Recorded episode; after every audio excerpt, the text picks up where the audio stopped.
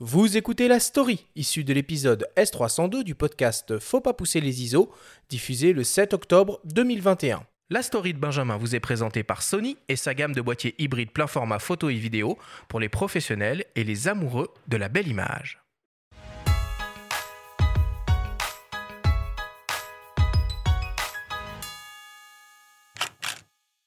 L'ouvrage aurait pu s'intituler Le philosophe et le photographe, façon fable de La Fontaine. Point de morale finale, mais les échanges entre Samuel de Clercq, le philosophe, et Jean-Christophe Béchet, le photographe, poussent à la réflexion autour de grands thèmes phares, en l'occurrence le paysage, le portrait ou la street photo. Une discussion certes manuscrite, néanmoins vivante, qui donne l'occasion à Jean-Christophe Béchet de relater son expérience et son engagement en dépoussiérant ces sujets qu'il connaît par cœur, lui qui revêt tour à tour les habits de photographe, journaliste ou animateur de workshop, une activité qui lui a inspiré cette narration, plus pertinente selon lui qu'un simple récit. J'ai toujours bien aimé les points de vue un peu engagés et subjectifs, et le dialogue permet de rentrer dans cette subjectivité, dans cet engagement, dans cette passion, alors qu'un texte écrit tout seul, c'est vrai qu'on va plutôt euh, essayer de développer une pensée personnelle, mais sans forcément rentrer dans les préoccupations de ceux qui sont les lecteurs. En réalité, en réalité, il représente Samuel représente euh, les lecteurs. Il a été lecteur de mes précédents livres et là, il avait envie, lui, de me poser des questions. Et c'est ce qui se passe dans les workshops. En fait, les gens, souvent, les workshops, c'est des questions-réponses. Et c'est un peu le, ce livre en est un peu le prolongement. Existe-t-il réellement des barrières d'un domaine à l'autre? Doit-on toujours aborder la photo de portrait ou de paysage comme au siècle dernier? Jean-Christophe abolit les frontières et incite plutôt à trouver sa voie en tant qu'auteur.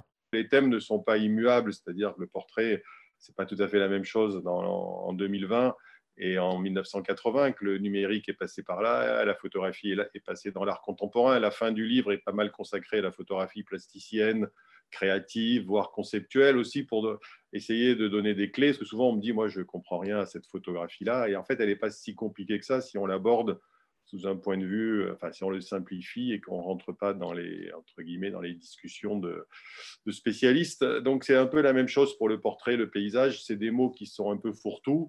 Quand on est face à un modèle, ce n'est pas tout à fait la même chose que quand on est face à un paysage. Après, ça ne veut pas dire qu'on doit se spécialiser dans l'un ou dans l'autre. Donc, je n'essaie pas de mettre des frontières. J'essaye juste de raconter un peu de l'intérieur, ce qui me paraît aussi euh, des clés pour être, au final, j'espère, un photographe, je ne sais pas si meilleur, mais du moins plus personnel, plus singulier, plus original, plus auteur en réalité. Ce dialogue, particulièrement riche, s'étale sur 200 pages. Ce n'est ni un précis culture générale sur la photo, ni un traité philosophique à prendre au pied de la lettre, plutôt le postulat d'un auteur à la subjectivité revendiquée, pas avare en anecdotes et références, sur l'histoire de la photo. Il salue par exemple le talent de Cartier-Bresson et Douaneau en tant que portraitiste, que l'on connaît plutôt en tant que reporter ou photographe de rue. Au détour d'une phrase, il milite en faveur de la photo de paysage bio, autrement dit, il méprise le rendu des fils polarisants, et il ne tarit pas d'éloges sur l'école américaine, celle d'un Winogrand, dès lors qu'il est question de street photo. Des partis pris assumés, souvent instructifs, auxquels chacun est libre d'adhérer ou pas.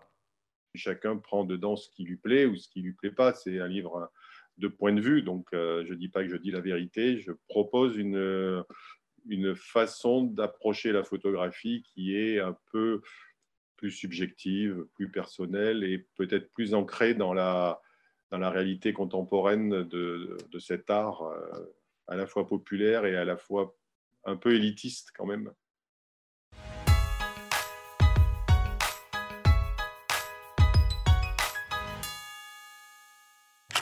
Alors Benjamin, comment va s'appeler ce livre Comment s'appelle Alors ce, ce livre s'appelle Acquérir une culture photo. Alors le titre est un peu plat, hum, il dit pas vraiment euh, ce qu'il y a dans le livre. Ce livre, il aurait ce livre, c'est un, un, petit peu la continuité d'un ouvrage, je ne sais pas si vous connaissez, qui s'appelait La petite philosophie pratique de la prise de vue photographique, un autre titre pas, un, peu, un peu long, aux éditions Créafis, qui était en fait une discussion déjà entre Jean-Christophe Béchet et Pauline Casprac, euh, c'est une espèce de, dialogue entre un philosophe et un photographe sur euh, la pratique de la photo.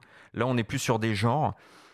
Et ce qui est sympa, c'est que pour les gens qui veulent un peu euh, quelques références culturelles sur la photo, apprendre ce que faisait tel ou tel photographe, ou qu'est-ce que ça veut dire la photo de portrait, qu'est-ce que ça veut dire la photo de paysage, c'est une manière un peu vivante d'aborder tout ça. Donc moi je recommande voilà tous les gens qui veulent qui, qui, partent un peu de zéro, qui veulent se faire une petite culture G en photo, c'est plutôt sympa à lire. On peut le prendre à n'importe quel endroit du livre. En réalité, c'est pas vraiment linéaire.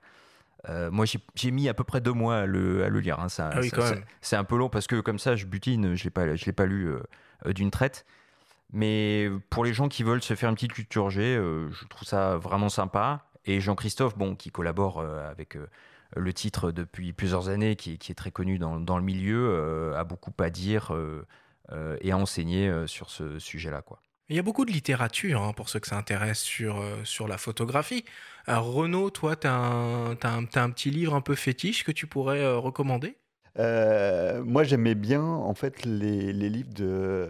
Alors, je me souviens plus exactement du nom. C'est John Edgeco euh, je, pense que ça doit pouvoir se prononcer, euh, qui était euh, pour moi ma bible, parce que j'ai commencé euh, avec ce livre, en fait, donc, qui explique de A à Z les appareils, comment ça fonctionne, les optiques, comment ça fonctionne, après comment on fait un portrait, comment on fait un paysage.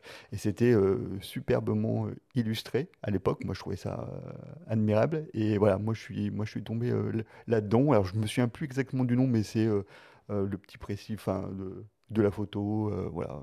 Et toi, Hervé, tu as, un petit livre de chevet euh, sur la photo? J'avais il y a longtemps, c'est un peu comme Renault, je me souviens plus du titre.